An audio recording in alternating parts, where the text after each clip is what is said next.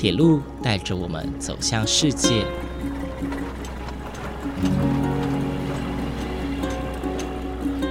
现在，欢迎和我一起来到鬼世界，由正声广播公司台中台制作，胡浩辰主持。欢迎收听，欢迎来到鬼世界。各位听众朋友，午安！谢谢大家在每个周六的中午十二点三十分准时收听，欢迎来到鬼世界，我是主持人胡浩辰。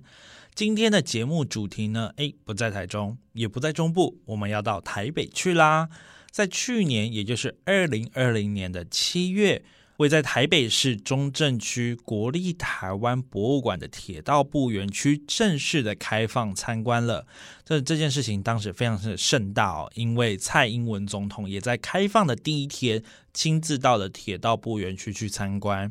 铁道部园区正式开放参观，真的是一件非常重要的事情哦。为什么我会这么说呢？因为这个地方它历经了三个时代，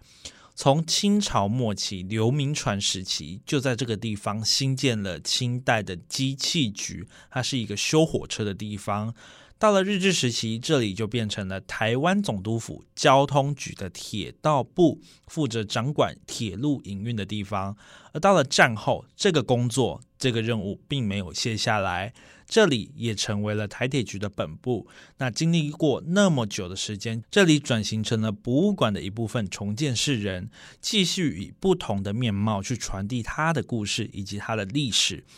国立台湾博物馆铁道部坐落在台北市的国定古迹北门的正对面。那它的四周呢，分别是郑州路、延平北路、忠孝西路和塔城街。呃，如果有去过台北的听众朋友们，应该会知道这个地方非常非常的精华地段哦。怎么说呢？它更是以前古时候台北城的精华地段。它是在东南西北门之内，以及台北火车站的前站、后站这个地方，是整个主要的台北城区哦。它就坐落在这个地方。那刚刚讲到的四条路，不仅是现在的重要干道。也是台北旧城区的一部分，而坐落在台北市中心的铁道部园区呢，虽然说它的建筑风格也有别于周遭的摩天大楼，但是其实它的砖红色外墙以及它不高的楼房，其实都相对显得平易近人一些。在今天进到铁道部园区参观之前呢，浩辰也邀请到了一位来宾来接受我的访问，他是国立台湾博物馆教育推广组的黄兴达组长。让我们来听听看黄兴达组长对于铁道部园区的简单介绍，以及当时在推动修复铁道部园区的过程吧。好的，现在号称呢是位在呃国立台湾博物馆铁道部园区当中哦。那我们很高兴也能够专访到一位来宾，他是国立台湾博物馆教育推广组的组长黄兴达组长。组长你好。哎，你好，浩辰好，各位听众大家好。好，非常谢谢组长接受我的访问啊。是是是，有些问题想要请问组长是有关于铁道部园区这个地方哦。呃，铁道部园区它是隶属于台湾博物馆管辖。但是其实，在不远处的信义区有一个国家铁道博物馆筹备处，也就是过去的台北工厂。嗯，这两个地方啊，常常大家会搞混，所以想请问一下组长，这两个地方在过去的运作上有什么不一样的地方，以及现在两边的保存的文物啊，还有重点是什么呢？OK，其实从我们这个铁道部园区在去年七月开幕开展到现在哦，其实确实蛮多人都误会我们是。铁道博物馆，那其实像刚刚浩辰提到，其实在呃这个筹备处，他们目前哦还没有完全正式的呃建制完成对外营运的状态，算是在试营运的阶段。那其实我们两个地方两个单位都是在文化部辖下哦，所以其实我们其实某种程度都是以一种文化保存跟文化推展的角色定位上，其实是类似的哦。但在实际上，如果回到过去的历史上面的一个一个脉络来看哦，我们铁道部园区它比较。偏或比较被归属在所谓的行政区哦，所以我们是铁道部哦，就像是一个部会、一个部门等等这样的一个概念。那其实刚刚提到的在新义区那边，他们其实就有一点点像，例如说是技术层面的，包括维修的哦，包括整个呃大型的这个不管机具啦，或者是这个铁轨等等，他们有很实际、很实际、很实质的这样的一个一个机具。那我们就像是一个行政的一个决策面的一个地区哦，所以这两个在这个分属上面就有性质上面的差异，但是最终其实我们又有点类似，是说为什么大家会搞混？因为都有铁道、铁道文化的一个含量在里面，所以在两者上面了，我们就有一点好像是一个前期，因为是我们先正式开幕嘛，所以我们等于像是一个把这个铁道文化或是一个文化保存或整体的这样的一个历史脉络做一个先期的推展，然后未来他们在正式开幕的时候就会接上。一样的脉络，类似的脉络，或者他们会再创另外一个新的定位，所以两者有一点点的不同，但是它是同一个脉络底下在接轨的。是，所以其实呃，以现在的角度来看哦，呃，铁道部园区就可能好像是过去的台铁局哦，比较属于行政方面、行政决策方面。那呃，台北机场那边就是属于比较是呃现在的机务段啊，就是属于比较维修的性质，可以这样说吗？可以这样说。虽然即便我们的铁道部园区或当时铁道部里面也都有一些在进行维修的一些一些场域哦，不过整体上就像刚刚浩辰说的，没错，可以大致这样子分野，大家会比较有。有个呃很清楚的一个印象，对对对，就是比较不会有搞混的情况发生啦。是，呃，想要请问一下哈，因为台湾博物馆，国立台湾博物馆从二零零七年就接收铁道部园区这个地方哦，也就是过去台湾总督府的这一块呃属于古迹的部分，开始进行整修啊、整顿等等的，一直到二零二零年七月正式开放给民众参观。想要请问一下组长，这个十几年来啊，呃，你们主要在园区内。呃，修复的重点是什么？嗯，其实因为目前以这个园区里面来看，我整个园区里面其实有六座的国定古迹，还有两处的这个市定古迹。那在这十几年的状况里面哦，因为可以了解，在十几年前，它绝对是一个呃，已经是一个没有被维护的太过于良好的一个状态哦。所以这十几年其实从呃一个古迹修复再利用的角度出发，把整个的包括我们国定古迹厅舍，或者是八角楼，或者公务室等等这些地方，重新去呃回归。文化资资产保存的修复概念，我觉得这种修旧如旧，它其实就要许许多多的考证，包括当时这边是一个什么样的风貌，里面有什么样的纹理脉络，都必须做一个呃历史史实的定。定位跟确认，然后再据以去继续修复。然后因为当时其实也已经定掉未来把这个铁道部园区整体纳在所谓的台博系统计划里面，所以它已经是有意识的朝一个博物馆的角度出发。所以不只是这个硬体上，不管是设备的维修或因应当代趋势、因应当代需求的一些设备，或是建筑的建制跟修复以外，还有许许多多的力气，其实发在呃花在说未来博物馆应该如何去营运跟。定位，也所以就是说，里面的一些呃展示应该定调什么主题，或者是可能会有什么样的特展，甚至是会有什么样的一个活动推广，或跟民众的新的接轨的方式，都是在这十几年前呃十几年来哦，大家陆续的在做一个很激烈或者是很积极的投入讨论的一个阶段。是因为呃，刚刚组长有提到，其实这十几年来不只是文物的维修，包括创新的部分，要让呃要如何让民众去认识呃有关于铁道文化，那要从零到有，从不熟悉到熟悉哦，这个其实也算是一个蛮大的工程的。那其实我们今天看到的铁道部园区啊，整个展区其实就像刚刚呃组长有提到说，除了保留最原始的风貌以外，修缮呃修缮最原始的风貌之外呢，其实也增添了。许多现在才有的导览设备哦，那可见在推动文化、铁道文化这一块的环节哦，其实台湾博物馆是做了蛮多的努力的。那么请问哦，就是在开放这不到一年来的时间呢，呃，铁道部园区这边有没有得到一些什么样的回馈？那针对于未来铁道部园区的发展和推广，呃，台湾博物馆这边有没有什么样的计划呢？其实我们从去年七月开幕，那其实这个去年开幕呃之前的四月。哦，其实我们是一个试营运的阶段，因为那个时候是遇到这个疫情开始爆发的时期哦，所以我们是用试营运的方式来减少人员的进场。然后这从四月到现在以来，我们听到比较多的回馈，当然第一个都是觉得哇这边很漂亮，因为其实我们得了非常非常多的奖项，包括文化资产保存奖，还有一些跟光哦有关系的这个奖项。然后另外的回馈就会在于说，哇，就是里面的铁道啊，非常的有趣。因为其实呃，我们一开始会去对于博物馆去做定位定调的时候，很很容易就会进入一个分众的观念。例如说，我们觉得什么样的人会来这里参观，那我们可想而知，铁道迷，还有说对铁道有兴趣的人。那以我们自己的感觉来，上铁道对铁道有兴趣的人，其实大部分的人都会有一点点兴趣，至少都会有点兴趣。就算没有兴趣，也是自己生命记忆里的一个路程嘛。所以就说，在这样的一个状况底下，很多人说，哇，这里好漂亮，好熟悉，然后好像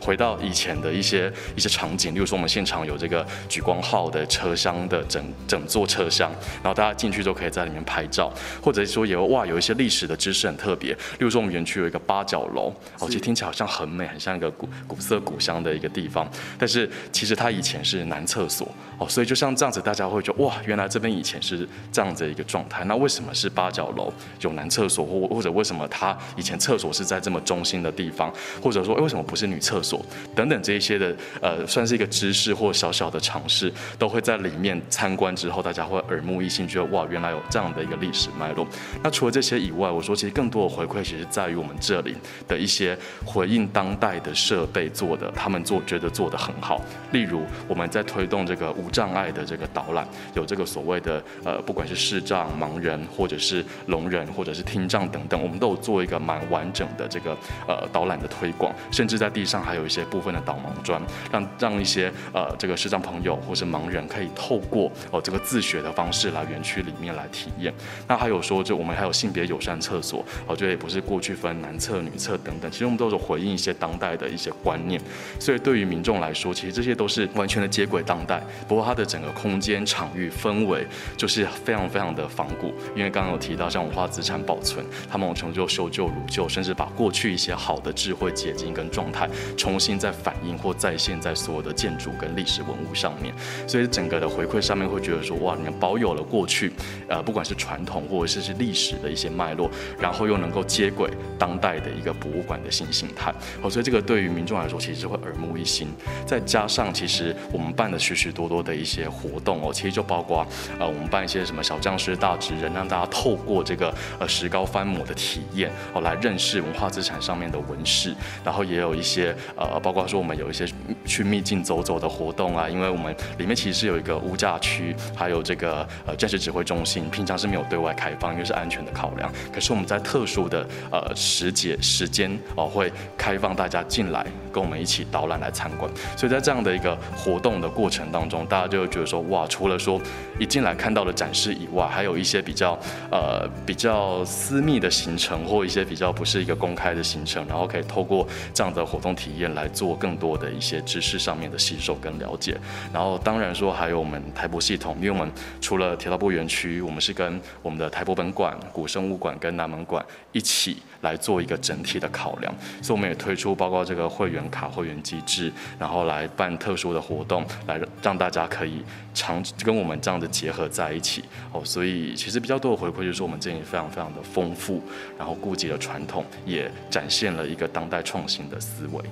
是因为其实台湾博物馆啊，不是只有铁道部园区这里啊，其实还有另外三三个也是算呃台博管辖的博物馆范围哦。所以其实民众如果来到这里，呃，当然他们有刚刚像组长刚好提到说，他们有推一个会员卡，其实是一卡可以去参观各个各个馆，然后也观察，也可以去参观不同的。展览内容哦，所以算是一个还还不错的体验。那么最后，其实想要请问一下黄组长哦，呃，您在这边工作的这段期间啊，想必跟这些见证时光的文物还有建筑产生不少的感情啊，尤其是呃，从刚刚有提到，从二零零七年到现在，呃，一路上的改变啊，还有一些进化，您个人对于铁道部园区的发展有什么样的期待呢？OK。对，其实，在呃，对铁道部园区的发展期待非常非常多跟高哦。那其实可以，例如说可以连接到，因为现在博物馆在当代的趋势里面哦，其实都是在重新思考它的社会责任，还有当代的价值哦，甚至是博物馆的定义。其实最近在整个世界上的趋势都在重新去做讨论。那在这样的一个脉络跟架构底下哦，当然说我们期待的博物馆或铁道部园区都已经不只是一个单纯的保存历史文物或保存古迹，甚至不是只是单纯的推展知识的角色，而是它必须跟民众、跟大众有更深入的接轨。包括说，其实我们必须发挥我们的社会责任，为社会做一些贡献。像我们之前哦，在整个台博系统里面有推社会处方间，就是我们在跟这个失智症的这个患者做一些接轨，他们可以透过来博物馆体验。哦，然后去呃让他们的一些呃症状可以舒缓，甚至人际关系可以改善或优化等等。然后另外就是说，我们也希望说，我们台博馆发挥社会责任的角色之余，也能够展现一个创新的态度。好，所以包括我们在文创商品上面回应这个铁道文化，然后开发出很多很多不同的新的商品或文创商品等等，这一些都是我们希望能够展现当代重新创新的开始。所以，我们最大的期待哦，其实当然说是希望。能够让民众、让大众。或者是当代能够在理解博物馆或理解铁道部园区这件事情上面，能够有更多的想象空间，这个才是一个博物馆该展现的一个态度。哦，所以我们会做非常非常多不同的一些呃异业结合，或者是跨领域的结合，甚至其实我们也推广了一些呃不管吉祥物也好，或者是不就萃取里面的一些元素，然后把它转化成一些吉祥物跟大众接轨等等。我们做这一些可能大家过去不会去理解这铁这是博物馆会做的事情，我们都。希望能够做这样的一个事情哦，其实让大家能够重新去思考博物馆在当代有什么样的定位。铁道部园区也不只是一个铁道文化的推展跟保存，它是一个完全的从大让大家重新去理解它里面的现代性或者是现代化的这样的一个思考进程，然后能够重新跟博物馆有一个新的连接跟机会。是呃，其实就像刚刚组长说的，其实博物馆并不是展示过去的文物，也不是只有单单的去回忆以前的呃一些建筑啦，或者是一些特色。其实更重要的是，呃，在过去哦所发生的一些故事，还有它的历史背景，如何造就了这样子的文物诞生，如何造就这样子的建筑物落成，呃，这个是比较重要的。好的，非常谢谢今天组长接受浩辰的访问，非常谢谢。好，谢谢浩辰，谢谢大家。听完黄组长的说明之后呢，大家一定迫不及待要进到铁道部园区里头参观了吧？在下一集的内容呢，浩辰也邀请到了同样是国立台湾博物馆教育推广组的推广助理，来帮我们介绍铁道部园区的亮点。那这边的亮点真的真的非常多，故事真的非常的精彩，请大家不要错过下一集内容哦。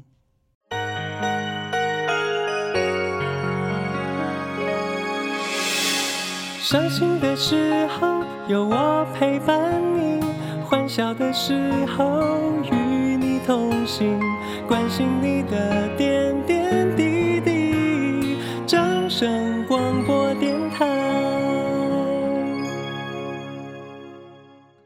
在今天节目的最后呢，浩辰真的很沉重的，还是要跟大家分享一下这件事情哦。相信这一周下来，许多人也都透过了其他的管道知道了这件事情。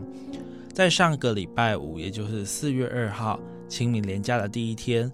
一般从树林开往台东的四零八次泰鲁格号，在花莲县吉安乡的大清水隧道发生了脱轨的意外，造成了五十个人因此丧生。其中一个人呢，就是驾驶这班四零八次列车的袁春修先生哦。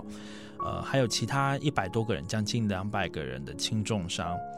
这起事故的原因呢，是因为在铁路旁边施工的车辆滑落了边坡到铁轨上。那因为当时这个地方是一个弯道，加上泰鲁格号的速度非常的快。当列车过弯的时候，司机员看到这台工程车在呃铁轨上是已经反应不及，是直接撞上去了。那因为这样的高速撞击，再加上呢马上就进入了隧道，导致列车出轨后非常非常的严重啊。呃，包括它整个脱轨了，还有它因为撞击的隧道。呃，造成它的车体哦毁损非常的严重，那也增加了很大的救援难度。这一起事故呢，也成了台湾铁路史上最严重的事故之一。其实看到新闻的当下，我的心真的好痛好痛，我真的好难过。谁都没有办法想象，呃，返乡或是出游的心情就止于此。我不敢想象当下的撞击力道。我也不敢想象当下的恐惧还有无助到底有多大。我甚至是不敢想象，如果是我自己遇到这样的事情，我该怎么办。但是其实浩辰，我想说的是。呃，现在有很多的救者的声音开始慢慢的出现啊，很多人都会说哦，我觉得谁谁谁要负责，这是谁要负责？当然一定要有人去负起这个责任，不论是政府或者是肇事者。但是啊，这个时候我觉得应该要将相关的责任交给专业的人士去调查、去处理。那因为我也相信这样的重大的事故哦，台铁和检调单位绝对不敢轻办，因为这攸关到全台湾人民的安全。因此，希望收听我节目的大家能够去理性的关心这件事情。那如果你跟我一样，其实对于这件事情非常的关注，你也非常的舍不得呃许多家庭就此破碎，也想要出一份心力的话，也欢迎衡量自己的能力，提供相关的协助哦。除了捐款之外呢，当然你也可以捐物资给相关的协助单位。举例来说，像你可以捐赠化妆品给修复大体的礼仪师，你也可以捐血给医疗单位，让血库呢就没有后顾之忧，大家可以非常放心的去救人。或是你也可以捐赠干粮或者是水给第一线的救灾英雄，或者是消防队等等。而这些事情全都是依照自己的意愿和能力，没有必要强迫别人或者是勉强自己哦。那浩辰也希望呢，未来这样的事情，嗯，可以不要再发生。因为其实身为铁路的爱好者，身为一个非常非常喜欢铁路文化、铁道文化，甚至很喜欢搭着火车出去玩的人。谁都不想要遇到这种事情，谁都不想要看到这种事情再次发生，所以也希望这件事情能尽快的落幕。当然，最后也是希望，呃，已经往生的人能够安息，那希望受伤的人能够平安的康复。最重要的事情，就像我刚刚说的，不要再有这种事情发生了。那我希望呢，大家也可以跟跟着一起祈祷，祈祷呢这样的事情不要再发生，也祈祷。呃，所有在天上的人能够好好的离开，那受伤的人也可以好好的康复。我想呢，不管怎么做，只要我们心中有这样子的想法，这都是对于这件事情最大的一个协助哦。很抱歉，在节目的最后还是要跟大家分享这件事情，但我希望这样的事情能够引起相关单位的一个重视，以及引起所有听众朋友们你们对于这件事情的关注度哦。今天的节目就到这边结束喽，感谢您今天的收听，我们下次再见。